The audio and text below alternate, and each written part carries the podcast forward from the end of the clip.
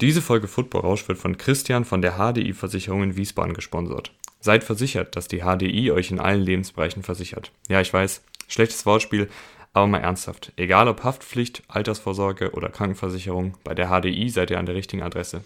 Alle Infos dazu habe ich euch in die Beschreibung gepackt und ihr kennt das Spiel. Schaut ihr bei der HDI Wiesbaden vorbei, unterstützt ihr gleichzeitig uns. Und jetzt viel Spaß mit der Folge. Und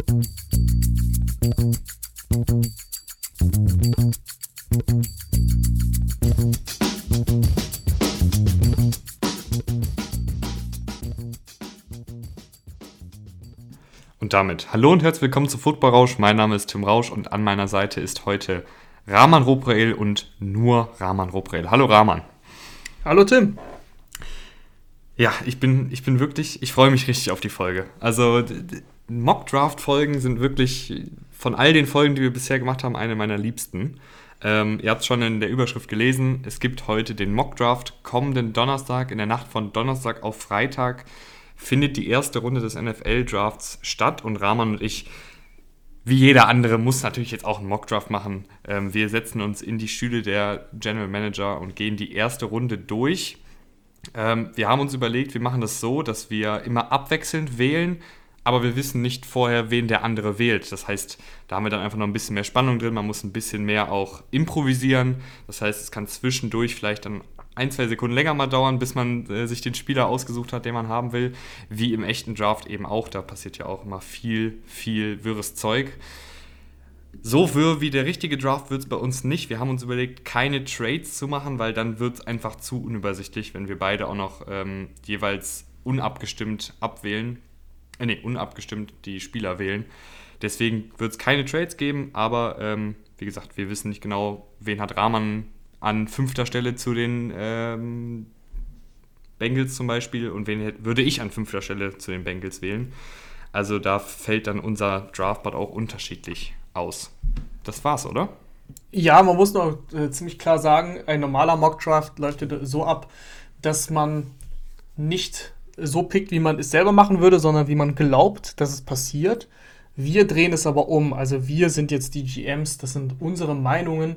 Ähm, wenn als Beispiel die San Francisco 49ers äh, würde ich jetzt in meinem eigenen Mockdraft äh, vielleicht nicht Mac Jones nehmen, aber wenn ich jetzt prognostizieren möchte, was die 49ers machen werden, dann würde ich wahrscheinlich Mac Jones nehmen. Also das ist der Unterschied, das sind unsere Meinungen. Ja, und dann, bevor es losgeht, bevor wir gleich reinstarten mit dem ersten Pick, ähm, diese ganzen Draft-Folgen sind immer sehr, sehr zeitintensiv für uns, weil wir natürlich uns die ganzen College-Spieler angucken müssen, ähm, weil wir unter der Saison wenig Zeit oder beziehungsweise eigentlich gar keine Zeit haben, um groß noch College-Football zu verfolgen, weil die NFL logischerweise so viel Zeit in Anspruch nimmt. Das heißt, es würde uns sehr, sehr freuen, wenn ihr gerade die, die ähm, Draft-Folgen, die wir schon gemacht haben ähm, und jetzt auch den Mock-Draft mit euren Freunden teilt oder auf äh, Social Media teilt oder so. Das hilft uns immer wirklich sehr. Das nur noch kurz als kleine Randnotiz. Und dann geht es jetzt los, würde ich sagen, oder Rahman? Ja, eine Info noch. Ich habe die ungeraden Picks. Das heißt, ich starte auch. Tim hat die geraden Picks. Das für eure Information. Und ähm, dann bin ich on the clock mit den Jacksonville Jaguars an Nummer 1. Es geht direkt los bei uns. Äh, ja, kein großes Theater. Ich nehme Trevor Lawrence. Ich glaube, 99 Prozent war auch, glaube ich, unsere Abstimmung bei Instagram, wen sie an 1 nehmen würden, waren alle Trevor Lawrence. Es gab einen, der uns geschrieben hat, der Zach Wilson nehmen würde. Aber ansonsten ähm, bin ich Team 99 Prozent. Äh, warum? Ganz klar, ist einfach der kompletteste Quarterback. Haben wir schon häufig genug besprochen, habt ihr schon überall gehört. Deswegen verliere ich da jetzt auch keine Zeit. Trevor Lawrence ist der neue Franchise-Quarterback der Jaguars generell, ähm, Rahman hat es gerade schon gesagt, wir haben es natürlich auch schon besprochen, die Quarterbacks, die Wide right Receiver, die Running Backs, die Tight Ends, die Defensivspieler und, und, und. Ähm, das heißt, zu den Spielern, zu denen wir jetzt schon einiges gesagt haben, also äh, einen Trevor Lawrence, einen Zach Wilson, da werden wir jetzt relativ schnell durchgehen. Und da mache ich auch schnell weiter. Ähm, Jets, Zach Wilson ist auch mittlerweile relativ sicher, dass er da hingeht. Ähm, ich bin sehr, sehr gespannt, was die Jets sonst noch so machen. Sie sollten auf jeden Fall im, im Verlauf des Drafts noch in die O-Line investieren, damit man mit Wilson und auch noch in Wide Receiver, das heißt, da werden wir dann mal schauen, was an Pick 23 noch zur Verfügung steht. Aber jetzt für den zweiten Pick erstmal Zach Wilson nach New York. Ja, die ersten Picks sind nicht so spannend. Ähm, das ist, da sind die Meinungen eigentlich relativ klar. Jetzt wird es ein bisschen spannender, weil ich habe es ja schon angekündigt, äh, dass ich Mac Jones nicht an drei nehme. Die 49ers werden das wahrscheinlich tun. Stand heute. Ich nehme nicht äh, ähm, Mac Jones. Ich gehe mit Justin Fields. Für mich persönlich der klar drittbeste Quarterback in diesem Draft. Äh, ich finde sogar, man kann ihn, man kann darüber streiten, ob man ihn sogar an zwei nimmt. Durchaus möglich. Äh, dennoch, wenn das Board so fällt, wie es jetzt gerade fällt, Zach Wilson ist schon weg und Trevor Lawrence sowieso, dann nehme ich auf jeden Fall Justin Fields. Die 49ers, ich meine, ich, ich trade ja auch nicht drei First-Round-Picks, ähm, um, um dann irgendwie keinen Quarterback zu nehmen, deswegen ist das klar. Und für mich ist Justin Fields klar besser als Trey Lance oder Mac Jones. Justin Fields, ich, ich lehne mich vielleicht ein bisschen aus dem Fenster, aber so sehr aus dem Fenster lehne ich mich dann, finde ich, auch wieder nicht. Äh, also nur so halb mit, mit einem Arm sozusagen. Wenn Justin Fields zu den 49ers geht, glaube ich, dass er von allen Quarterbacks die beste Karriere haben wird, weil mir die Umstände mit Kyle Shanahan, mit dieser Offensive und mit dem Skillset, was Justin Fields Kyle Shanahan zur Verfügung stellt, der hat den Arm, der hat die Athletik 4-4 gelaufen ähm, beim Pro Day. Mich würde es nicht wundern, wenn, wenn in vier, fünf Jahren, wenn Fields zu den 49ers geht, er der beste Quarterback dieser Klasse ist, weil einfach die Umstände bei den 49ers absolut top sind. Definitiv kann ich nur zustimmen. Also ähm, wahrscheinlich, wahrscheinlich ist auch der Quarterback, der zu den 49ers kommt, automatisch der Favorit auf den Offensive Rookie the Year. Weil ich meine, Shannon hat mit, mit Nick Mullins das auch hinbekommen. Äh, ich ich habe neulich gelesen, ich müsste ich jetzt eigentlich nochmal nachgucken als guter Journalist, aber ich, ich versuche es jetzt mal zu rekonstruieren in meinem Kopf. In den ersten 15 Starts hat Nick Mullins die zweitmeisten Passing Yards aller Quarterbacks oder irgendwie so. Also so geht die Statistik. Also, ja, also die Siegestatistik war nicht so pralle, muss man dazu sagen. Und Nick Mullins war auch ein König der, ähm, der Garbage Time.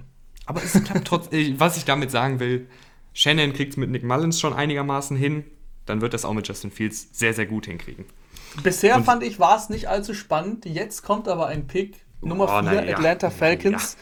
Ja, doch, ich finde es spannend. Gehst du auf Quarterback oder ähm, glaubst du, Matt Ryan hat noch ein bisschen was in sich?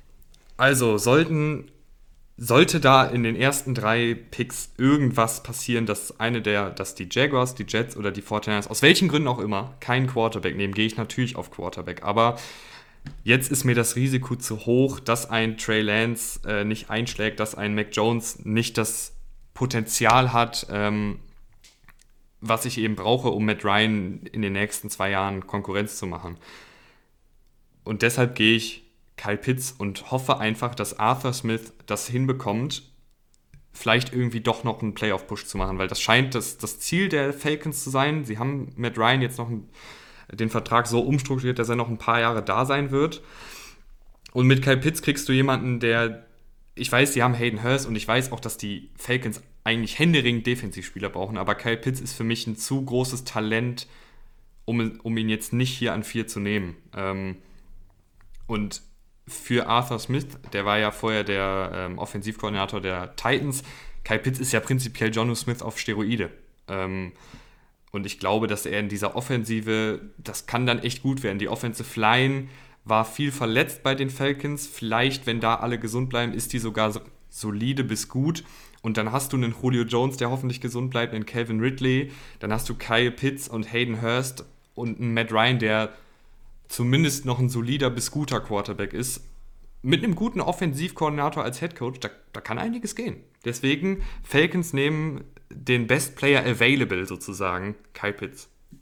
Ja, ich glaube, in der realen Welt ist hier ein Downtrade auf jeden Fall ähm, im Gespräch weil eben noch Trey Lance zu haben ist. Es wird Mannschaften geben, die, oder Mac Jones natürlich auch, wird äh, Teams geben, die da gerne hochtraden möchten, aber da das bei uns nicht gibt, finde ich das okay. Ich glaube tatsächlich, ich wäre mit einem Quarterback gegangen, einfach weil ich nicht mehr Matt Ryan das zutraue, was du vielleicht ihm zutraust. Aber Kyle ich, ich trau, weil, Das muss ich vielleicht auch nochmal kurz verdeutlichen. Ich traue ihm jetzt nicht zu, der MVP der Liga zu werden, aber ich sehe halt nicht, wie ein Trey Lance oder Mac Jones in den nächsten zwei Jahren besser ist als ein Matt Ryan. Ja, äh, äh die, die NFL-Karriere dieser beiden Spieler geht ja nicht nur zwei Jahre. Das ist ja der springende ja. Punkt. Aber, Aber dann, wie auch immer, man, ja. das ist. Machen wir weiter mit war, Ja, machen wir weiter, weil das war der beste Available. Das, das war auf jeden Fall keine Kritik. Ähm, es wird schon hektisch, ich, wir reden schon durcheinander. Wir reden schon durcheinander, das ist ein Mockdraft. Das, ist, äh, das sei uns verziehen. So, ich bin dran. Pick Nummer 5. Ähm, Cincinnati Bengals. Schwieriger Pick, ne? Offensive Line, Offensive Tackle, da gibt es auch noch äh, Sewell, ich weiß gar nicht, wie man genau ausspricht. Pinay Sewell, ich weiß, es besser? Ich würde ihn auch so aussprechen. Pinay Sewell. Okay, Pinay Sewell. Äh, ist noch da, ähm, aber ich kann nicht widerstehen. Ich kann nicht widerstehen. Ich nehme Jamar Chase, ich nehme mhm. Joe Burrows Waffe von LSU. Das hat einfach zu gut funktioniert am College, dass ich da wirklich widerstehen könnte. Ähm, Offensive Line kann man noch im Draft äh, in, ein bisschen später äh, sich verstärken, also in der zweiten Runde oder in der dritten Runde, wie auch immer. Man kann es ja auch doppelt machen. Ich komme einfach nicht drum herum, diese Kombination, wenn ich sie wiederbekommen kann, die Bengals haben genauso einen Receiver-Typen jahrelang gehabt mit AJ Green, den haben sie verloren. Du hast ähm, zwei gute Receiver mit Tyler Boyd und T. Higgins, aber trotzdem fehlt ja eine Waffe, brauchst du noch, weil du hast auch keinen guten Tight End. Kyle Pitts wäre natürlich eine Möglichkeit, wenn er da wäre, ist er aber nicht. Deswegen nehme ich Jamar Chase. Ich, ich finde es tatsächlich super interessant, weil das war ja so das, wo, wo richtig diskutiert wurde. Nehmen die Bengals an fünften Tackle oder nehmen die Bengals an fünften Wide Receiver? Da gab es auch dieses, dieses Meme. Ähm, wo Burrow dann direkt gesackt wird, weil er keinen Offensive Line hat, aber dafür Chase.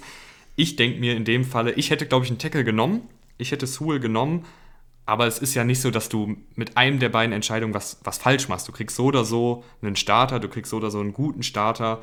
Ähm, von daher ist Chase natürlich völlig in Ordnung. Und was die Bengals aber auf jeden Fall machen müssen, das habe ich auch schon letztes Jahr gesagt, und das war ja auch offensichtlich, da muss man ja keinen, äh, da musst du nur ein Spiel der Bengals gesehen haben die brauchen Offensive Line. Ich habe keine Lust, dass, dass Joe, Joe Burrow der nächste Quarterback wird, der durch Verletzungen und eine schlechte Offensive Line vorzeitig irgendwie seine Karriere beenden muss im schlimmsten Fall.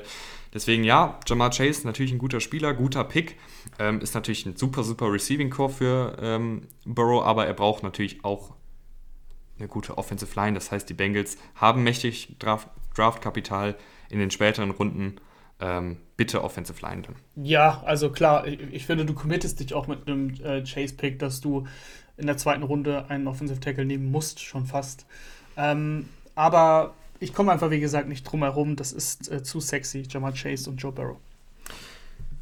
Dolphins. Ähm, dann fällt den Dolphins äh, jetzt, finde ich, Sewell in die Arme. Also klar, man kann hier auch äh, ein Argument machen, man holt Smith, man holt Waddle, äh, die kennen Tour. Aber ich finde die Offensive Line der Dolphins gerade auf Tackle ist so ein großes Fragezeichen. Ich weiß, letztes Jahr wurde Austin Jackson geholt, der war aber nicht sonderlich gut in seinem Rookie-Jahr. Ähm, von daher nehme ich einfach Sewell, der schon der beste Tackle ist in dieser Klasse und der auch, wie man immer so schön sagt, ein Generationentalent ist. Ähm, zur Not kann ich einen der Tackles, die gerade bei den Dolphins da sind, auf Guards leiden. Das ist ja auch kein Thema. Aber ich möchte einfach, dass Tua gesichert ist. Ähm, und da weiß ich nicht, ob ich es verantworten kann, wenn ich keinen Offensive Liner jetzt hier nehme. Ja, das, das kann ich gut verstehen. Ähm, es gibt ohnehin in dieser Offensive Line Gruppe zwei Spieler, einen hast du jetzt schon genommen, wo man sagen kann, ja, das sind so die beiden, die in den Top 10 gehandelt werden. Das ist so eine eigene Gruppe und dann ist so ein kleiner Abfall ähm, bei den nächsten Tackle. Also so zwischen 2 und 3 ist da schon ein Schritt zurück. Deswegen, ähm, die ersten beiden werden wahrscheinlich relativ schnell vom Bord gehen. Ich bin jetzt dran mit den äh, Detroit Lions an, an, Nummer 7. Ich hätte gerne Sewell genommen. Jetzt äh, muss ich ein bisschen überlegen, was ich mache. Aber ich glaube, ich glaube, ja, ich nehme den anderen. Ich nehme Rashawn Slater. Also ich habe es schon gesagt, ähm, es gibt, es gibt in, dieser, in dieser Klasse, in dieser Offensive Tackle Klasse eben zwei Spieler, die hervorstechen. Das ist eben Sewell und Slater. Wenn Sewell leider schon weg ist, dann nehme ich Slater, der auch ähm, äh, eine, eine, sehr, sehr gute Saison gespielt hat, allgemein am College einfach eine, eine Waffe war. Hat ja, ähm, äh, lass mich kurz schauen. Lass mich kurz schauen. Jetzt habe ich leider das College gerade nicht parat. Northwestern. Northwestern, ja, genau. Ähm, hat, da, hat da echt gut gespielt und man muss, man muss einfach sagen, die Lions haben so viele Baustellen, dass du da jetzt mit einem Spieler sowieso nichts lösen kannst. Man kann auch, ich finde sogar, man kann Quarterback überlegen, weil pff, du hast zwar für Jared Goff getradet, aber du hast ja eigentlich Picks dazu bekommen mit Jared Goff. Also das ist jetzt nicht so, dass du sagst, du baust mega auf Jared Goff. Dennoch haben die Lions so viele Picks auch noch in den nächsten Jahren, die werden wahrscheinlich jetzt so schlecht sein, dass sie im nächsten Jahr sogar wahrscheinlich einen Top-3-Pick oder sowas bekommen. Ähm, deswegen glaube ich, dass du einen Quarterback auch noch in der Zukunft bekommen wirst, den nicht so unbedingt sofort brauchst. Äh, deswegen finde ich Offensive Line macht schon Sinn. Warum kein Receiver? Also ich glaube, ich hätte da jetzt tatsächlich an Lions Stelle einen Receiver genommen, gerade nach den Abgängen von Marvin Jones und Kenny Golladay. Ähm, kann man auf jeden Fall machen, kann man auf jeden Fall machen es ist so ein bisschen eine Bauchentscheidung. Ich finde, so ein Offensive, Offensive Tackle, wenn ich, wenn ich eine Mannschaft habe, die ohnehin nicht so viel reißen wird jetzt in der nächsten Zeit, dann gehe ich lieber erstmal auf meine Offensive Line, auf meine Defensive Line. Ähm, das sind so für mich so diese Grundtugenden. Ähm, das muss für mich dann passen und deswegen nehme ich einen jungen Tackle, bevor ich einen Receiver nehme, der zwar die, die Stats jetzt auflegt, aber die Stats bringen mir irgendwie auch nichts. Ich bin jetzt bei den Panthers und das ist wirklich ich finde, das ist eine super, super schwierige Entscheidung. Ähm, ich könnte mir vorstellen, dass sie in dem Szenario jetzt zurücktraden. Ähm, du hast Sam Darnold geholt. Ähm, ich, ich weiß nicht, ob ich Trey Lance jetzt hier schon an 8 wählen will. Ich weiß aber auch nicht, wen ich groß anders wählen soll. Also Wide Receiver, klar, kann man holen. Ähm, da ist ein Devonta Smith noch da, da ist ein Jalen Waddle da. Also es sind ja noch alle Receiver außer Jamar Chase da.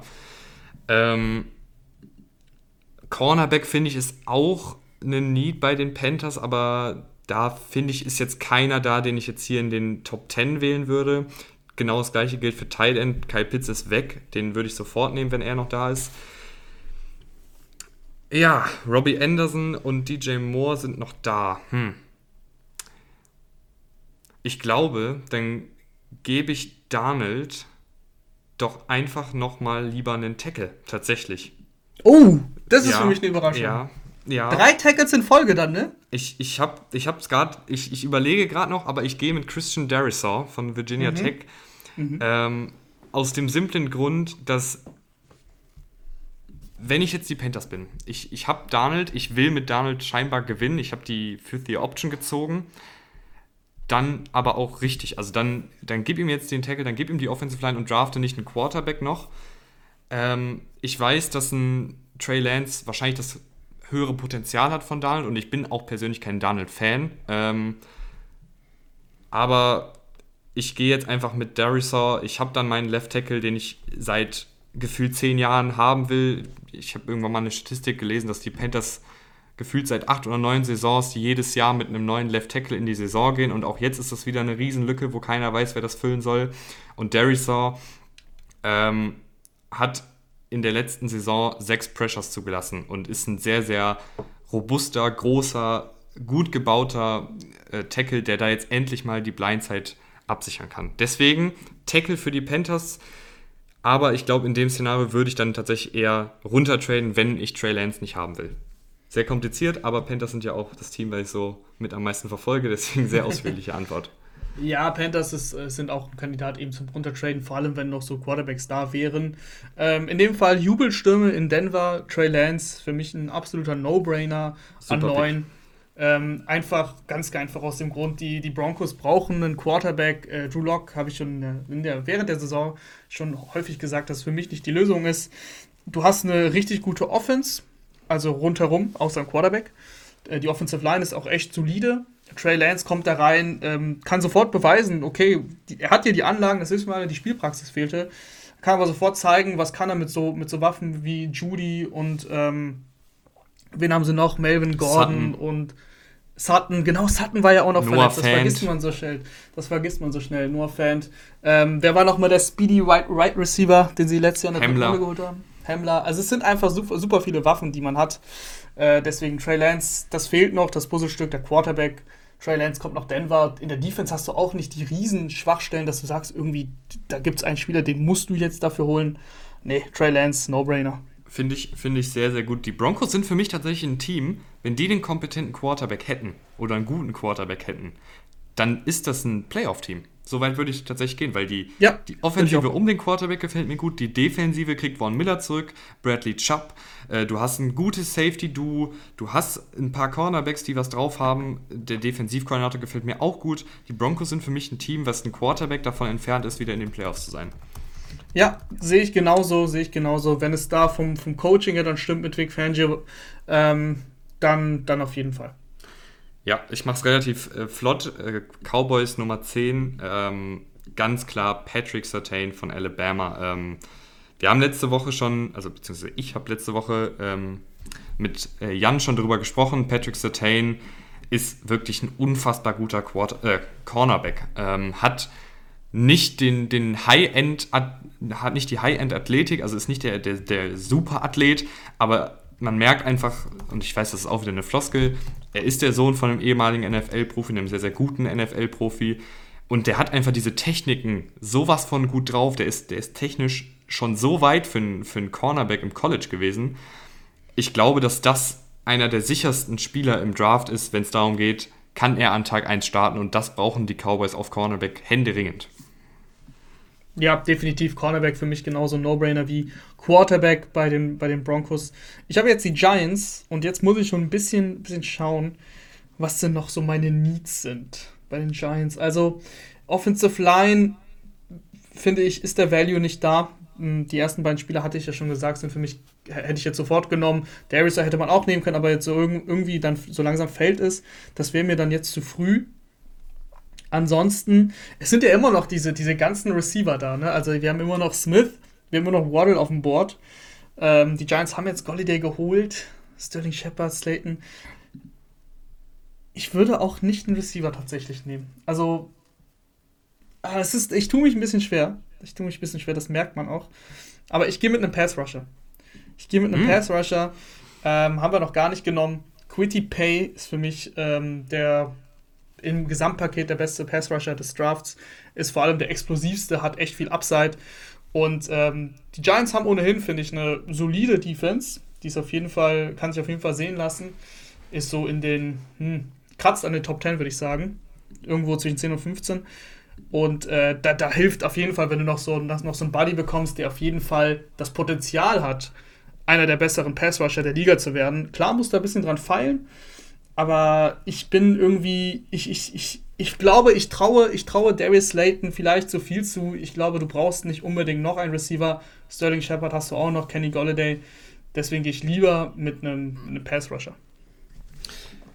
Finde ich in Ordnung. Ich glaube, ich hätte eher Micah Parsons genommen, äh, aber ein Passrusher und der ohnehin schon gute Passrush der Giants wird besser. Und dieser klare, dominante Edge-Rusher fehlt ihnen ja noch. Und wenn das Quitty Pay sein kann, dann ist das natürlich ein sehr, sehr guter Pick.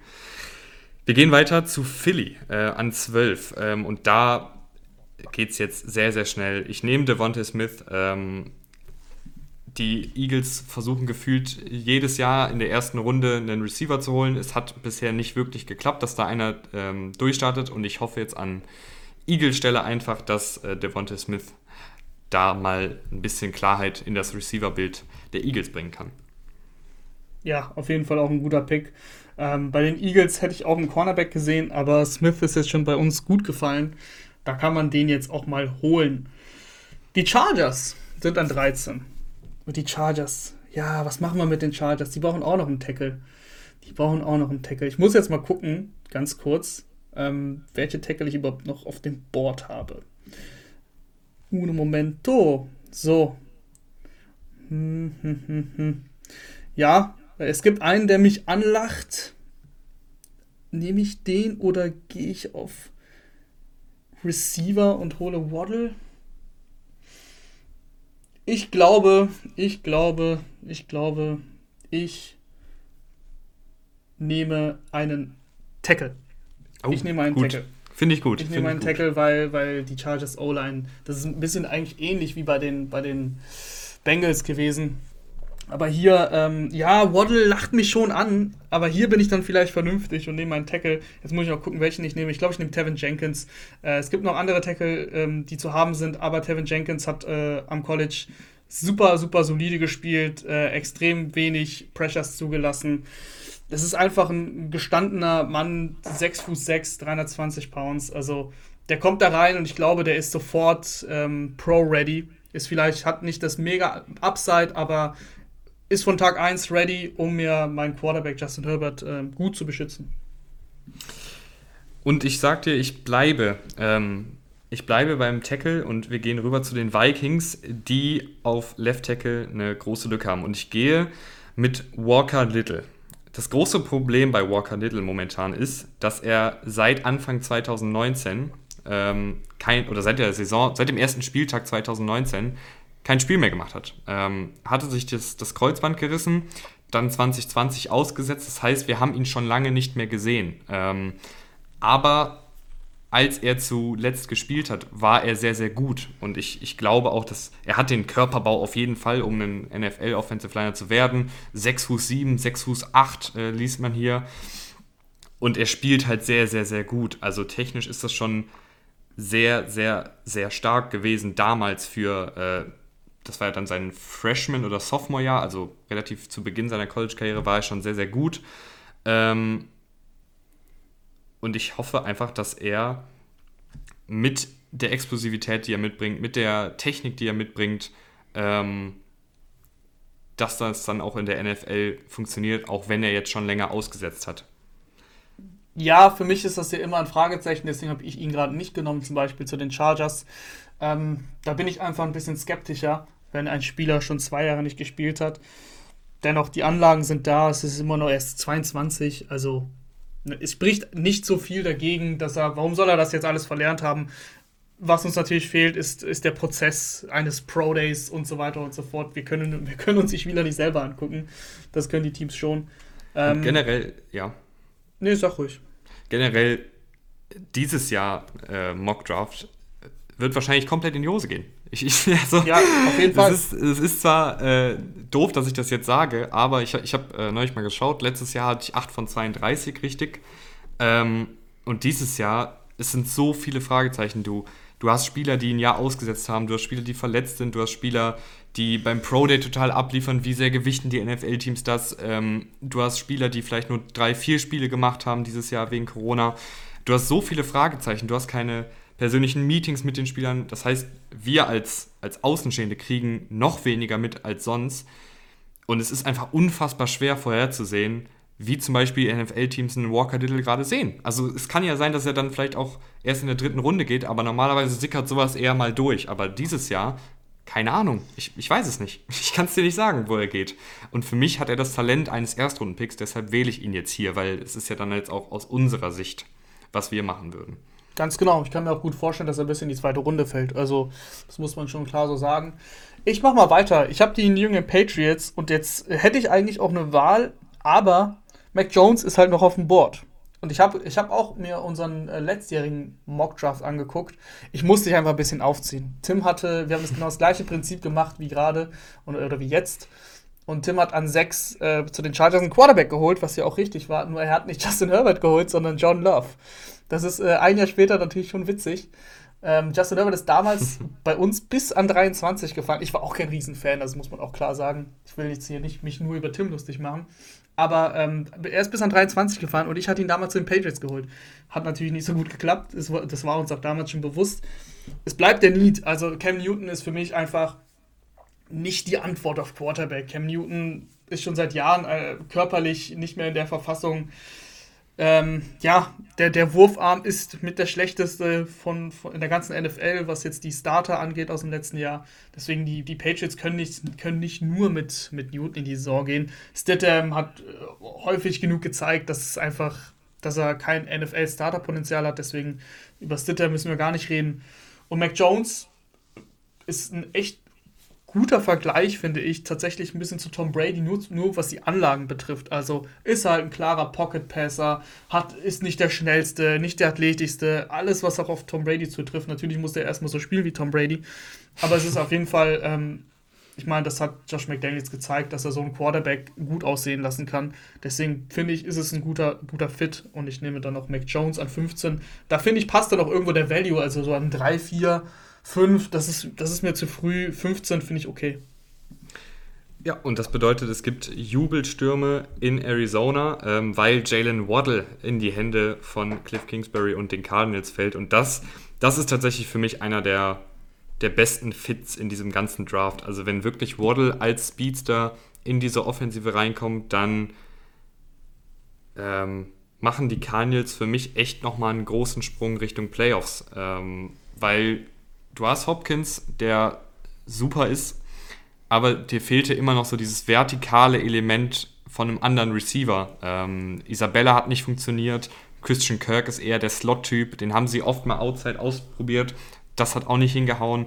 Und Waddle ist in dieser Offensive, in dieser Spread-Offensive ähm, super. Sowohl als vertikales, ähm, als vertikale Anspielstation für Murray, aber auch auf diesen zahlreichen Screen-Pässen, diesen Jet-Sweeps, diesen End-Arounds, die die Cardinals gerne nutzen. Da ist Waddle wirklich Wahnsinn. Also ich glaube, da gibt es wenige Teams, wo Waddle im ersten Jahr mehr reißen kann als bei den Cardinals.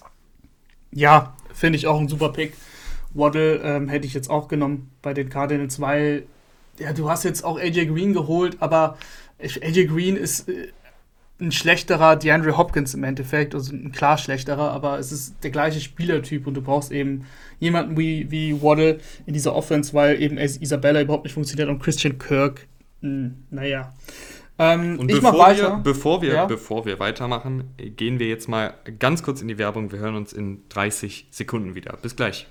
Egal, ob ihr euch bei Lieferando eine Pizza bestellt, bei Nike das Trikot eures Lieblingsspielers holt oder eine neue Playstation bei Saturn ordert. Mit MyWorld kriegt ihr bei jedem Einkauf Geld zurück, also Cashback, und könnt es euch auf euer Konto auszahlen lassen. Obendrauf sammelt ihr noch Treuepunkte. Das Ganze ist komplett kostenlos. Link dazu ist unten in der Beschreibung. Und wie meine Oma schon sagte, wer den Cent nicht ehrt, der die Millionen nicht wert. Und jetzt weiterhin viel Spaß mit der Folge. Und da sind wir wieder und die Las Vegas Raiders sind dran, lieber Rahman. Die Las Vegas Raiders sind dran und es, ich bediene mich in der Defensive. Ähm, das ist ja fast so eine chronische Schwäche der, der Raiders, dass sie in der Secondary einfach zu schwach besetzt sind. Sie haben wirklich Cornerbacks in den letzten Jahren in der ersten Runde auch gedraftet, aber es hat irgendwie alles nicht so hingehauen. Ich hole den nächsten Cornerback, irgendwann muss einer mal einschlagen. Ähm, und ich nehme JC Horn. JC mhm. Horn ist bei uns gut gefallen, muss man sagen. Ich hätte ihn ähm, an deiner Stelle zu den Eagles geholt, aber da kann ich den Receiver-Pick auch verstehen, weil die Eagles ja genauso Cornerback-Probleme haben. Jetzt nehme ich ihn für die Raiders. Ähm, ist ein echt athletischer, athletischer Cornerback, der in Manndeckung richtig seine Stärken hat. Das ist das, was den, was den Raiders eben fehlt. Ähm, und was ich einen krassen Stat finde, er hat in, den, in der vergangenen Saison in sieben Spielen nur acht Catches zugelassen. Also kann ein Lockdown-Corner sein, der, die Raiders brauchen genau das. Also für mich auch ein klarer Pick. Und, und er ist ja auch von seiner Mentalität her, glaube ich, jemand, der Gruden sehr, sehr imponiert von seinem Trash-Talking. Ja, ist ein aggressiver Corner. Das ist, äh, das gefällt Gruden, das stimmt. Jetzt bin ich bei den Dolphins angekommen und wir haben schon einen Tackle geholt. Das heißt, die Offensive Line würde ich jetzt tatsächlich mal ruhen lassen. Ich finde, hier gibt es einige Spieler, die ich interessant die interessant sind. Ähm, Micah Parsons ist bei uns total gefallen. Äh, irgendwie hat bis jetzt keiner äh, sich Micah Parsons geangelt. Ich hätte ihn vielleicht bei den Giants gesehen an 11. Du hast dich für einen Edge äh, Rusher entschieden. Jetzt ist hier aber auch Christian Barmore. Und Christian Barmore ist jemand, der irgendwie ein bisschen unterm Radar fliegt, weil diese ganze Defensive Line, also Interior Defensive Line Klasse, sehr, sehr schlecht ist. Aber das heißt nicht, dass Christian Barmore sehr, sehr schlecht ist. Im Gegenteil, der ist sehr, sehr, sehr gut. Und ich glaube tatsächlich, jetzt, jetzt wäge ich gerade noch ab, will ich jetzt so einen Hybrid-Linebacker wie Parsons haben, der natürlich in diesem Scheme sehr, sehr gut ist, oder will ich einen dominanten Interior Pass Rusher haben? Und ich glaube, ah, das ist, das ist, ich glaube, ich nehme Micah Parsons. Ich glaube, ja. ich nehme Micah Parsons. Finde ich auch die richtige Wahl. Ähm, weil wir haben, ich habe da sehr ausführlich mit, mit Jan drüber gesprochen. Er hat seinen Off-Field-Scheiß da abgezogen. Ähm, aber wie wir die NFL kennen, ist das nicht was, was jetzt sonderlich die Teams daran hindert, ähm, einen Spieler zu wählen, wenn er Talent hat. Und das hat Micah Parsons. Und Micah Parsons in diesem Scheme stelle ich mir sehr, sehr, sehr gut vor, weil du Micah Parsons sowohl als Off-Ball-Linebacker als auch eben als diesen Edge Hybrid-Pass-Rusher benutzen kannst. Ähm, so ein bisschen wie die Saints zum Beispiel Demario Davis nutzen, ähm, bloß dass Micah Parsons nochmal athletischer ist. Und ich glaube, dass der sehr, sehr viel, dass der dem Brian Flores beim Gameplan sehr, sehr viel Freude bereitet, weil du ihn eben so flexibel einsetzen kannst. Ähm, du weißt nicht, ob Micah Parsons jetzt den Passer rusht, ob er in Coverage zurückgeht. Und gerade in diesem kreativen Defensivscheme ist, glaube ich, Micah Parsons jemand, der sehr, sehr, sehr gut aussehen wird direkt. Ja, also ich hätte ihn auch äh, bei den Patriots gesehen. Da fiel mir halt der Quarterback dazu. Ähm, deswegen finde ich Parsons, Patriots spielen ein ähnliches System wie die Dolphins. Ähm, finde ich wirklich eine gute Wahl und passt perfekt rein. Ich bin jetzt an Pick Nummer 19 mit dem Washington Football Team dran. Und da nehme ich direkt noch einen Linebacker. Jeremiah Owusu Koromoa, mit dem äh, schönsten Namen vielleicht des Drafts. Ähm, ja, es ist ein Spieler, das, hat, das habt ihr schon, das hast du schon mit Jan besprochen, ähm, der extrem viel Spaß macht, einfach zum Zuschauen. Hat nicht äh, die mega äh, Körpergröße, ist halt nicht dieser klassische, dieser, dieser Linebacker wie ein Micah Parsons, der vor allem mit, seinem, mit seiner Kraft kommt, aber er ist halt super flink, schnell auf den Beinen, ist super in, in Pass-Coverage, also kann da auch teilweise ähm, Slot-Corner spielen. Das ist äh, super, super verrückt.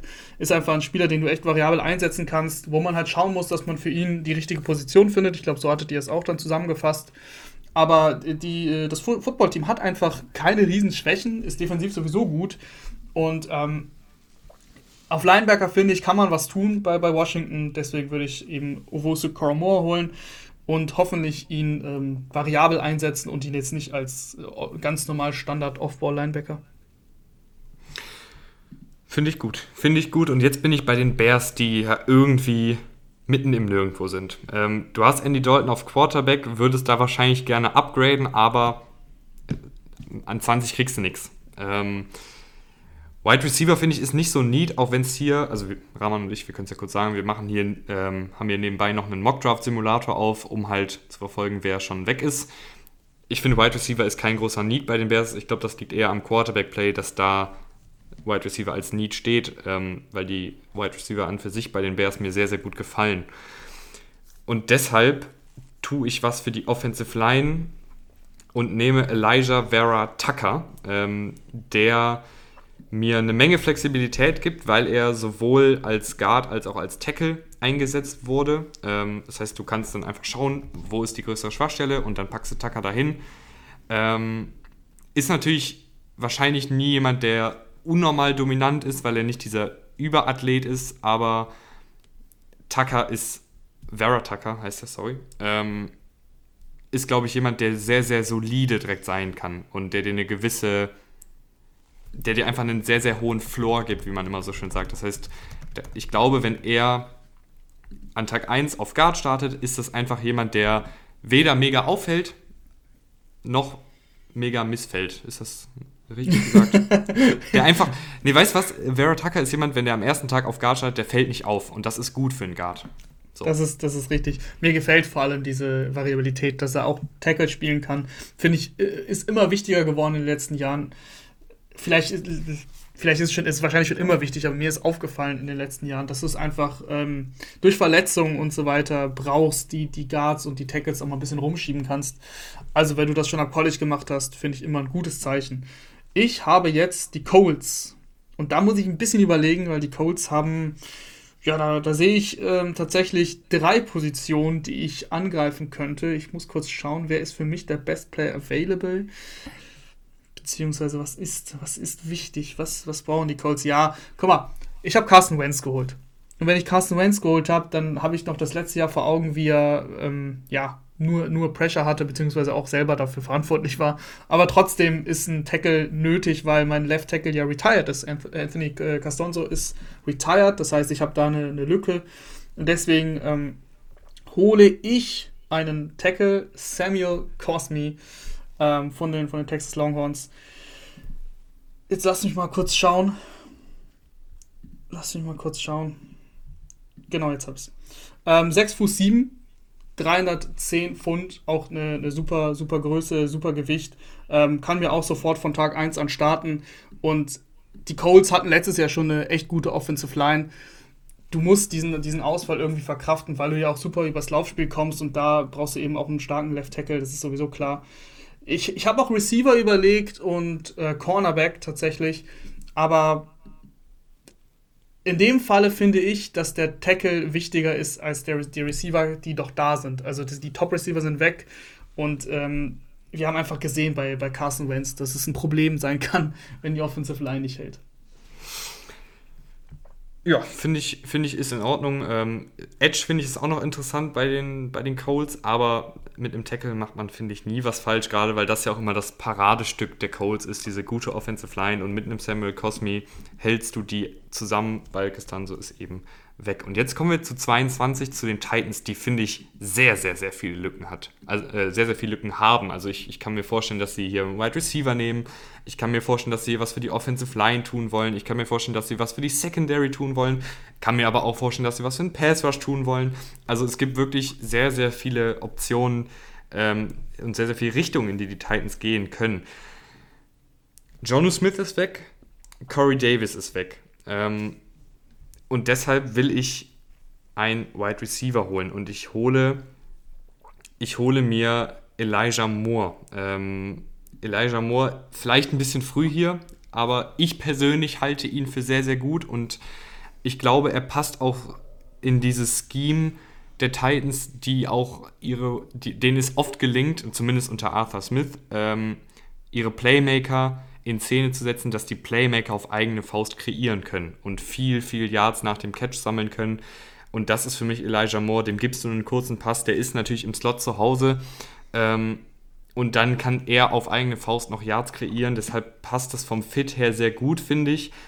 Aber es wird mich auch nicht überraschen, wenn die Titans an 22 Cornerback, äh, Edge, äh, einen anderen Right Receiver, Offensive Line und sonstiges nehmen. Also Titans, finde ich, haben echt viele Baustellen, die sie bearbeiten müssen. Das stimmt, das stimmt. Ähm, ich hätte wahrscheinlich sogar einen anderen Receiver genommen. Ich hätte auch Receiver genommen. Aber mal gucken, vielleicht geht er noch in der ersten Runde, den ich genommen hätte. Ähm, ich komme zu den Jets, die auch viele Baustellen haben. Logisch. Quarterback haben wir jetzt geregelt mit Zach Wilson. Ich finde aber, wenn ich mir den Kader der Jets angucke, mit die größte Baustelle ist Cornerback da ist einfach nichts tatsächlich da. Ich, ich, ich glaube eigentlich, die Jets müssen sogar. Ich verstehe ehrlich gesagt auch nicht, wieso in der, in der Free Agency dann nichts gekommen ist. Weil wenn du dir jetzt kurz die Cornerback der New York Jets aufmachst, was ich gerade tue, ich habe mir das gestern mal angeguckt, aber ich möchte euch die Namen gerne vorlesen. Bryce Hall, Bless Austin, Corey Ballantyne, Justin Hardy, Kyron Brown und Lamar Jackson. Ähm, ja, also sagen mir nicht viel, sagen euch wahrscheinlich auch nicht viel. Lamar Jackson kennt man, weil Lamar Jackson, einfach nur durch den Namen. Aber ähm, das ist einfach, du hast, du hast echt gutes Safety-Duo mit äh, ähm, Marcus, Max May, Joyner, der neu gekommen ist, Ashton Davis letztes Jahr gedraftet. Aber Cornerback fehlt dir halt komplett. Und deswegen würde ich definitiv ähm, mit einem Corner hier gehen. Und nehme Caleb Farley der mhm. nur wegen seiner Gesundheit im Endeffekt gefallen ist. Er hatte jetzt eine, in der, in der Offseason eine OP. Aber die Jets müssen jetzt auch nicht sofort brillieren. Also selbst wenn er jetzt am Anfang noch ein paar Schwächen hat, vielleicht noch von der OP ein bisschen zurückgeworfen ist, äh, dann ist das so. Trotzdem gilt eigentlich, ohne diese OP galt er so lange als bester Corner der Klasse. Ähm, von daher machst du hier, glaube ich, gar nichts falsch. Und die Jets brauchen eben Corner. Die Steelers. Die Steelers, die Steelers, die Steelers. Am liebsten würde ich einen Quarterback nehmen, aber da gefällt mir gar nichts. Ähm, Running Back ist auch eine Option, natürlich, äh, aber für mich ist das, wäre das eine Verschwendung des Erstrunden-Picks, wenn du jetzt einen, einen Running Back holst, der. Ich glaube nicht, dass das einen großen Unterschied macht, wer da den Ball läuft, weil die Offensive Line war nicht sonderlich gut, das Playcalling war nicht sonderlich gut, sie haben einen neuen Offensivkoordinator und da macht so viel, so viel Produktion vom Running Back hängt von einer guten, funktionierenden Offensive Line aus, von einem vertikalen Passspiel, von einem, vor allen Dingen von dem Offensivkoordinator, der ein gutes Laufspiel aufzieht. Weswegen ich mich nicht für einen ähm, Running Back entscheide. Ich finde, man kann in der Offensive Line was machen, Rahman. Ähm, ähm, ja, definitiv. Das, das wäre auch meine Wahl. Das, das, lächelt mich auch echt an, jetzt ähm, hier einen Offensive Liner zu wählen, aber es sind so viele weggegangen, dass es für mich ich kann, ich, ich kann nicht einen Offensive Liner nehmen, wenn noch ein Jalen Phillips da ist. Und jetzt denkt man sich erstmal, Edge, wieso brauchen die Steelers Edge? Brauchen sie nicht. Brauchen sie überhaupt nicht. Aber die große Stärke der Steelers war letztes Jahr der Pass Rush. But Dupree ist weg, Jalen Phillips kommt rein, ist wahrscheinlich sogar ein Upgrade. Und jetzt hast du den besten Passrush der Liga weiterhin. Du hast einen Jalen Phillips, der ein enormes Potenzial hat, der im besten Falle äh, ähnlich auf dem Niveau von TJ Watt spielt. Und wenn du dann TJ Watt und Jalen Phillips von außen hast, Cameron Hayward und Tuit durch die Mitte hast, ja, viel Spaß. Viel Spaß. Ja, Deshalb also, nehme ich hier Jalen Phillips. Ist natürlich kein Need, aber das, der, der Wert gefällt mir hier so gut. Verstehe ich, verstehe ich auf jeden Fall. Tackles haben wir jetzt viele schon genommen. Ähm, es lacht mich jetzt auf Tackle tatsächlich auch keiner mehr an in der ersten Runde. Ähm, deswegen kann ich das auf jeden Fall nachvollziehen. Vor allem, du hast gesagt, es ist kein Need. Aber ja, also Bate Priest zumindest weg, ne? Also muss ja schon irgendwo ersetzen, klar. Der hatte letztes Jahr dann Kreuzbandriss. Und dennoch musst du ja, also was heißt musst du, aber ist auf jeden Fall ein Spieler weggefallen, den du dann ersetzen kannst. Ich bin bei den Jaguars. Pick Nummer 25. Ich habe meinen Quarterback, den habe ich geholt. Ich habe äh, extrem viele Lücken. Also egal, wo man schaut, du kannst bei den Jaguars was verbessern. Ich nehme den besten Defensive Tackle der Klasse. Du hast ihn eben schon äh, erwähnt gehabt. Christian Barmore, der ähm, bei Alabama gezockt hat und letztes Jahr vor allem echt auf hohem Niveau dann gezeigt hat, eben in den, in den College Playoffs, was er drauf hat. Ähm, ist echt ein guter, auch guter Pass-Rusher, also passt in die moderne NFL. Und deswegen, weil ich eben auch so viele Needs habe, habe ich ja schon gesagt, eben, bei wem war es noch? Bei, ich glaube, es war bei den Lions, dass ich da gerne dann, wenn ich so viele Spieler brauche und sowieso erstmal nichts mit, der, mit den Playoffs zu tun habe, dann hole ich mir gerne einen Tackle, egal auf welcher Seite, eben Offensive Liner, Defensive Lineman, dass so diese, diese Grundtugenden da sind. Und Christian Barmer kann auf jeden Fall für ordentlich Ärger sorgen in jeder Defensive Line. Ähm, ich hätte ihn jetzt gern zu den Browns geholt, wirklich gerne. Mhm. Ähm, aber die Browns an 26, ich suche trotzdem weiter nach einem Pass-Rusher. Und ich nehme ähm, Gregory Rousseau. Äh, ist jemand, der, wo, da weiß auch keiner, wo er am Ende des Tages geht. Er hat die physischen Anlagen, er hat nur in seiner Freshman-Saison gespielt, da sehr, sehr gut, beziehungsweise nicht sehr, sehr gut, aber zumindest für einen Freshman unfassbar gut, wenn das Sinn ergibt. Also es gibt wenige Freshmen, die auf dem Niveau von Rousseau gespielt haben. Und ich baue an Browns Stelle jetzt einfach darauf, dass er neben Garrett es schafft, sich zu entwickeln. Äh, das ist ein Gamble. Es gibt Passrusher, die wahrscheinlich deutlich sicherer sind als Rousseau, aber hier gefällt mir der, Upside total. Ich finde, das passt sehr gut zu den Browns. Einfach, weil du hast jetzt auch zum Beispiel Clowney geholt, du hast natürlich Garrett, du musst jetzt nicht, äh, du erwartest jetzt nicht sofort die Megaproduktion und du kannst ihn hinter diesen Spielern ein bisschen aufbauen und das sind, äh, ich meine, das sind halt Spieler, hinter denen du aufgebaut werden möchtest. Äh, also ich finde ich find den Pick gut. Die Browns haben ja auch echt wenig ähm, Needs, klare Needs, wo man sagt, okay, das müssen sie jetzt machen. Deswegen guter Pick. Und ich komme jetzt jubelnd zu den Baltimore Ravens. Jubelnd, warum? weil einer meiner Lieblingsreceiver noch da ist. Und äh, die Ravens haben einen klaren Receiver-Need. Ich würde nicht auf Teufel komm raus einen Receiver nehmen, wenn jetzt dieser Receiver weg wäre, den ich meinte, den ich auch zu den Colts eventuell geholt hätte. Ich, ich Trommelwirbel, ne? Ich baue hier Spannung auf. Es ist Rashad Bateman.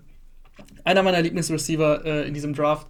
Und wenn er noch da ist, eben, dann würde ich ihn auf jeden Fall zu den Ravens holen er kann Outside spielen, kann Inside spielen, läuft seine Routen sehr flüssig, hat einfach kaum Schwächen, ist sofort ein Upgrade bei den Ravens.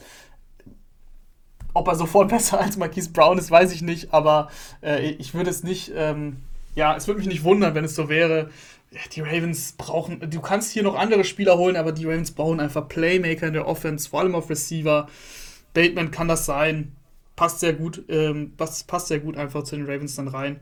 Deswegen für mich auch eigentlich kein, keine große Überlegung hier. Ich finde, Bateman passt sehr, sehr gut zu den ähm, Ravens, allein schon, weil er äh, so das wichtige Skillset endlich mal mitbringt. Ähm, also wirklich jemand, der schnell Separation kreieren kann, der für die kurzen Pässe gut ist, der sichere Hände hat und ich glaube, das ist jemand, der ähm, Lamar Jackson im Kurzverspiel sehr, sehr gut tun wird. Ganz genau. Die Saints. Die Saints, die Saints, die Saints. Puh. Ich finde es total schwierig. Du hast auf Quarterback Taysom Hill und James Winston. Da weiß irgendwie keiner genau, was da der Plan ist. Aber es ist jetzt auch kein Quarterback, finde ich, in, in Reichweite, der mir so gefällt, dass ich jetzt sagen würde, den nehme ich am Ende der ersten Runde. Ähm, du hast neben Michael Thomas, finde ich, nicht sonderlich gute Receiver und zumindest keine sonderlich dominanten Receiver. Du hast aber auch auf Cornerback eine große Lücke. Und da ich finde, dass die Saints gerade mit Hill, wenn, wenn er startet, nicht so dringend einen, einen zweiten guten Receiver brauchen, wie sie einen zweiten guten Cornerback brauchen, nehme ich, ähm, hm, nehme ich, die Uhr tickt, ne? Die Uhr tickt so langsam. Ähm, vielleicht springe ich mit den Packers vor dich, wenn du ein bisschen überlegst. Nee, ich nehme. Ich nehme Asante Samuel Jr. Und äh, das wird dann mein Partner für Marshawn Lattimore, damit diese Secondary weiter auf sehr, sehr hohem Niveau spielt. Ähm, Asante Samuel Jr., ich weiß gar nicht, ich glaube, wir haben tatsächlich noch nicht über ihn gesprochen. Ähm, ich mache ihn mir gerade mal auf. Asante Samuel Jr. ist natürlich jemand, der ein bisschen kleiner ist. Also 5 foot 10, 180 Pfund ist natürlich nicht sonderlich doll. Aber ich glaube, als als jemand, der dann die. Also du hast ja Marshall Lattimore, der die großen Big-Bodied Receiver sehr, sehr gut aus dem Spiel nehmen kann. Also wenn wir dann zum Beispiel denken, die spielen gegen die Buccaneers, ähm, Lattimore kriegt Evans und der ist weg. Das heißt, ein, ein Asante Samuel, der ein bisschen kleiner ist, muss sich nicht mit einem 6 Fuß 5 ähm, Evans rumschlagen. Und dann finde ich, passt es wieder ganz gut, ähm, wenn du diesen, wenn du Asante Samuel hast, der sehr, sehr flink ist, der sehr, sehr agil ist, der halt ein bisschen auch wegen seiner Größe diese Agilität hat. Ähm, und deshalb finde ich, passt er dann ganz gut zu den Saints, dass er dann die kleineren, wendigeren Receiver nimmt ähm, und Lattimore die größeren Receiver nimmt.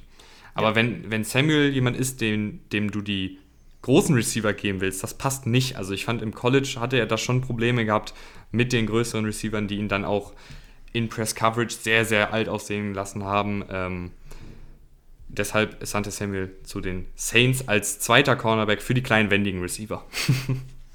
ja, ich mag bei, bei Samuel auch, dass er aggressiver Corner ist. Das ist bei Corners sowieso etwas, was mir meistens gefällt. Ähm, einfach, ja, ein bisschen Trash-Talk, ein bisschen, vielleicht dann auch mal eine Flagge zu viel. Okay, ist mir irgendwie lieber, als wenn einer gar keine Flaggen sieht. Auch wenn das jetzt ein bisschen doof klingt. Natürlich wäre es super, wenn ein Corner gar keine Flaggen sieht und super verteidigt, aber ähm, meistens kommt man ja auch so ein bisschen durch mit, mit einer, mit, bei einer gewissen Situation, was ähm, Pass Interference oder ein kleines Holding angeht. Deswegen ist mir das ganz recht. Ich bin jetzt bei den, bei den Packers angekommen. Wir sind schon an Pick 29, also viel ist nicht mehr da. Die Packers haben äh, Corey Lindsley verloren, ihren Center. Und ich finde, du musst jetzt in den letzten Rogers-Jahren auch auf die, auf die Offense gehen viele haben ja immer das kritisiert mit den Wide Receivers, aber es hat letztes Jahr ja dann irgendwie doch gut funktioniert. Also Wide Receiver war jetzt irgendwo nicht das Problem. Klar bauen die einen Wide Receiver, das will ich jetzt gar nicht ähm, leugnen. Aber ich kann mir vorstellen, dass diese Offensive Line eben einen Knick bekommt, wenn du jetzt auf Center nichts tust. Und dann hole ich eben den besten Center des Drafts mit Landon Dickerson von Alabama der im Dezember einen Kreuzbandriss hatte und deswegen auch ähm, vielleicht noch weiter fällt, vielleicht in die zweite Runde fällt, auf jeden Fall äh, insgesamt, insgesamt fällt. Also sonst ohne den Kreuzbandriss, glaube ich, ähm, wäre der wahrscheinlich ein Top 20 Pick oder 25. Egal, die Packers freuen sich, sie bekommen direkt einen Ersatz in einer sowieso guten Offensive Line, kann sich äh, Dickerson schnell, glaube ich, einfügen und äh, bringt einfach Stabilität, die ein Aaron Rodgers braucht. Was mir sehr, sehr gut bei Dickerson äh, gefällt, ist, dass er für einen Center enorm physisch ist. Also Center sind ja nicht immer die größten und schwersten, aber Dickerson ist 6 Fuß 6, 325 Pfund, eine absolute Maschine im Laufspiel und das ist ja das, was die, was die Packers so gerne machen. Sie laufen gerne, gerade im kalten Wetter, den Ball und wenn du dann einen Dickerson hast, der als Center natürlich nochmal mit anschiebt, dann ist das sehr, sehr gut. Ähm, von daher, der, der Center-Pick gefällt mir sehr. Ich hätte natürlich auch gerne einen Receiver gesehen, aber es sind viele schon weg. Ähm, ich weiß nicht, ob ich vielleicht einen. Ich hätte gerne noch einen Speedster-Receiver zu den ähm, Packers gesehen, aber vielleicht fällt Kann man ja, ja noch holen, ne? Ja, vielleicht fällt ja irgendeiner zu ihnen. Ähm, Kadarius Tony, Rondell Moore, irgendwie einer von denen. Ähm, mhm. Wie dem auch sei, wir machen weiter mit den Bills. Und die Bills ja, die Bills. Was haben die Bills einen ganz klaren Need? ganz klar würde ich nicht sagen. Äh, mir springt ein Nie zumindest ins Auge. Im Pass Rush, finde ich, ja, bräuchte man was. Ja, genau, vor allem perspektivisch. Die, die Pass Rusher sind da nicht mehr die jüngsten.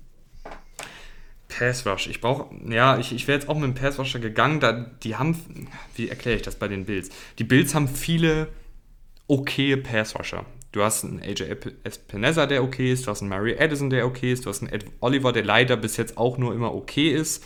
Jerry Hughes ist sehr, sehr gut, aber schon was älter. Das heißt, ich hätte gerne einen jungen Passwasher, der in die Rotation geworfen wird. Ähm ich bin kein Fan von Jason Oway. Ich bin kein Fan von Jason Oway. Ähm, Nur und weil ich er keinen nehme, hatte? ja, unter anderem, aber weil er mir auch einfach. Ich bin einfach kein Fan. Ähm, und deshalb nehme ich Aziz Ojulari ähm, von Georgia, ähm, einen undersized. Moment, nicht, dass ich den verwechsel. Ähm, ist ein, ich habe mit, ich komme manchmal echt hier durcheinander. Warte mal kurz. Ich muss mal kurz Aziz Ujulari aufmachen, damit ich euch hier keinen Quatsch erzähle. Äh, gib mir eine Minute.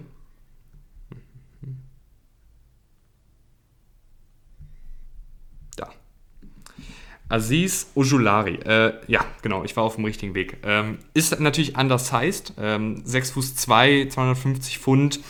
Nicht ideal, aber ich fand, und das habe ich ja auch mit, mit Jan besprochen, ähm, dass die Kritik, dass er zu dürr ist und, und ähm, da auch Probleme im Laufspiel hat, das habe ich im Tape nicht gesehen und das hat Jan auch nicht gesehen und wenn Jan das nicht gesehen hat, dann stimmt es auch.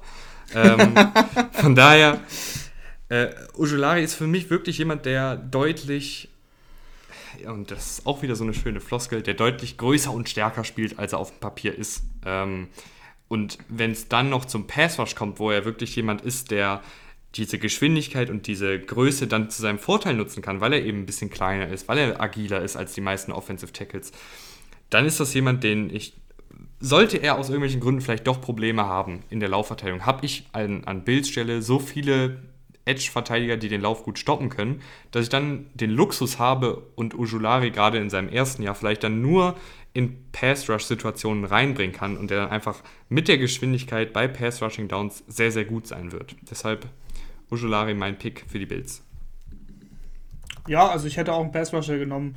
Ähm, kann man auf jeden Fall so, kann man auf jeden Fall so machen. Ich bin jetzt ähm, an 31 dran. Mein, mein letzter Pick äh, mit den Kansas City Chiefs. Ich, ich habe zwar gesagt, dass ich vielleicht keinen Tackle mehr nehmen würde, aber es gibt einfach gefühlt keine Mannschaft, die einen krasseren Need hat, der so klar entblößt wurde im wichtigsten Spiel. Deswegen muss ich einen Tackle nehmen. Ähm, Joe Thuney kam jetzt in der, in der Free Agency. Das ist aber ein Guard. Und ansonsten äh, hast du halt deine beiden Starting Tackles äh, verloren. Du musst irgendwas tun. Dylan Raduns ist noch da. Ähm, North Dakota State hat er gespielt letztes Jahr nur ein Game gemacht äh, wegen Covid, weil die ähm, einfach nicht so viele Spieler gemacht haben. Aber hat jetzt beim Senior Bowl echt überragend gespielt, äh, hatte da die höchsten Noten quasi, also war der beste Tackle in One-on-One-Situationen.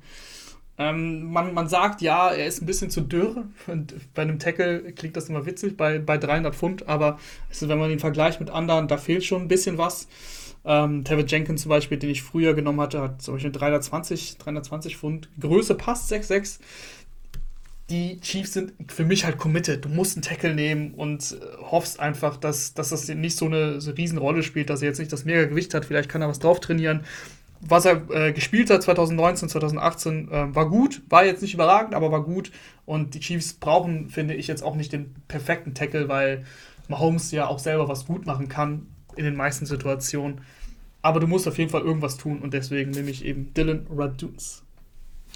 Finde ich, find ich sehr, sehr gut. Ähm, und ich muss sagen, wir kommen zum letzten Pick und ich habe keine Ahnung, in welche Richtung die Buccaneers gehen wollen, weil sie hier wirklich.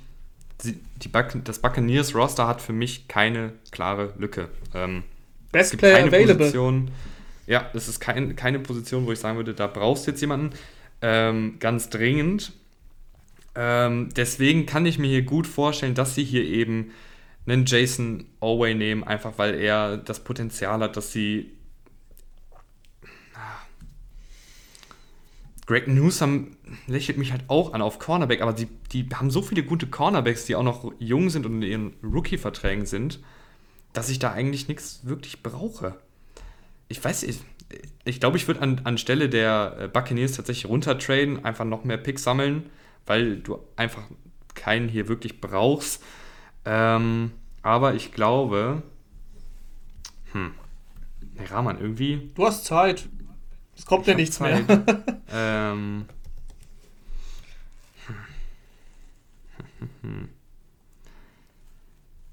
weißt du was? Dann nehme ich einfach einen meiner Sleeper jetzt schon. Ähm, Peyton Turner. Äh, ich weiß, hm. der, der, der okay. wird wahrscheinlich nicht da gehen. Ähm, Moment, jetzt habe ich gar nicht eingetragen. Äh, welchen Tackle hast du nochmal genommen? Äh, Raduns. Ja, ja Raduns. genau. Ähm, ich nehme Peyton Turner. Ich weiß, dass Peyton Turner wahrscheinlich nicht da gehen wird. Darum geht es aber hier nicht. Darum was ich machen würde. Ähm, und deshalb Peyton Turner gefällt mir einfach so unfassbar gut und die Buccaneers haben einen guten Pass Rush, einen sehr, sehr guten Pass Rush sogar. Ähm, du hast Vita Wehr durch die Mitte, du hast eine Damakin Sue zurückgeholt. William Goldston ist für mich auch in Ordnung. Ähm, und auf Edge hast du ja eben noch einen Jason Pierre-Paul, du hast noch äh, deinen Shaquille Barrett. Aber ich finde, ein Peyton Turner gibt dir einfach nochmal einfach noch eine weitere Waffe. Äh, einfach nochmal jemanden, der vielleicht einen William Goldston auf kurz oder lang verdrängen kann, ähm, den du flexibel vielleicht auch mal als Edge einsetzen kannst, dann als, als Defensive Liner einsetzen kannst. Ich mag Peyton Turner einfach sehr, sehr gerne. Ähm, ich kann mir vorstellen, dass sie vielleicht sogar hier einen Trevor Murray nehmen. Ähm, Safety von TCU, der ist jetzt gar nicht gegangen, obwohl der auch echt viel, viel Gutes gezeigt hat am College. Also der ist wahrscheinlich auch ein klarer Erstrunden-Pick. Ähm, aber so ist das Board jetzt gefallen und ich, ich nehme dann einfach den Spieler, der mir am, am besten gefällt. Und Peyton Turner gefällt mir einfach so gut, dass ich ihn hier schon am Ende der ersten Runde nehme.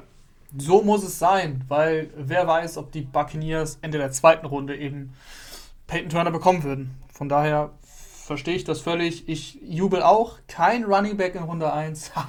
ich konnte auch keinen nehmen. Das ist klar, nachdem ich hier große Reden geschwungen habe. Aber du hast auch keinen genommen. Ähm, Glaube ich nicht, dass es passiert, aber darum geht es, wie gesagt, heute nicht. Und es wäre schön, wenn der Draft genauso läuft ähm, bei uns wie in echt, weil wir sind in einer Stunde, bisschen mehr, durchgeflogen und haben alle Picks gemacht. Wir sind nämlich durch. Ja, ich finde ich ich find das, immer, find das immer super spannend. Äh, Natürlich wird es nicht so passieren, gar keine Frage. Spätestens, wenn irgendwie auf einmal irgendein Team an vier hochtradet, dann Aber ist das eh ist doch, das ist doch ein bisschen, sorry, ich muss dich unterbrechen, das ist doch ein bisschen so wie bei der March Madness, äh, wer sich ein bisschen im Basketball auskennt. Ähm, da wird auch immer vorher getippt, wie läuft das Turnier. Wurde jemals ein Mock-Draft, und ich meine, wir haben ja nicht mal, wir haben ja nicht mal so gepickt, wie wir glauben, dass es passiert, sondern wie wir es machen würden. Aber selbst wenn wir einen machen, wo wir so tippen, was wir glauben, wie es passiert. Ist jemals ein Mockdraft komplett richtig getippt worden? Ich nee, bezweifle nee. es. Also, das geht gar nicht. Darum geht es auch nicht. Es geht um den Spaß ähm, und was wir machen würden. Und ich hatte Spaß. Ich hatte auch, ich hatte auch Spaß. Ich überlege gerade, ob wir noch irgendwie die Zuschauerinteraktion ähm, reinkriegen können. Also, ihr könnt uns gerne. Also, wir, ich kann euch ja mal kurz sagen, wir machen hier ähm, den Mockdraft bei PFF ähm, im Mockdraft Simulator. Ihr könnt uns gerne ich hatte jetzt total viel Spaß, Rana hatte total viel Spaß. Wenn ihr da auch Bock drauf habt, dann macht einfach den Mockdraft für euch oder mit einem Kumpel zusammen oder was weiß ich ähm, und schickt uns den einfach mal. Ich finde das super interessant. Äh, da gibt es ja auch kein richtig oder falsch, logischerweise. Das heißt, wenn ihr da Bock drauf habt, könnt ihr uns die gerne mal schicken ähm, und wir schauen mal, ob wir die dann vielleicht bei uns in die Insta-Stories packen oder irgendwie so oder so, wer mal mit uns bei Instagram oder Co. geschrieben hat, wir antworten ja sowieso immer. Ähm, aber ich finde das mal interessant, was die anderen Leute so denken. Ähm, wenn ihr nicht so drin seid im College, was ja auch völlig in Ordnung ist, ihr könnt uns ja auch nur die Top 10 Picks ähm, schicken oder die ersten sechs oder was auch immer, worauf ihr Bock habt. Ähm, so oder so. Ich finde Mockdraften macht immer eine Menge Spaß und ich freue mich äh, auf nächsten Donnerstag. Nächsten Donnerstag ist es schon soweit, ne? Ja, dann geht. Ach so, genau. Äh, gut, gut, dass, gut, dass ich es gerade nochmal gesagt habe. äh, wir machen natürlich auch äh, Reaction-Folgen zum Draft, die dann nicht erst am Montag rauskommen, sondern wahrscheinlich Freitag, Samstag, Sonntag in dem Dreh schon, ähm, wo wir dann. Ich weiß, wir wissen noch gar nicht, wie viele Folgen wir machen wollen, ähm, aber ich nehme an, äh, wir werden wahrscheinlich zur ersten Runde eine Reaktionsfolge machen und dann nochmal zum gesamten Draft. Irgendwie so. Ähm, folgt uns da am besten einfach auf Social Media oder äh, hier bei Spotify oder iTunes, damit ihr da seht, wenn eine neue Folge rauskommt. Und ansonsten bis zum nächsten Mal. Nicht bis zum nächsten Montag, sondern wahrscheinlich schon eher. Bis zum nächsten Mal. Tschüss. Ciao, ciao.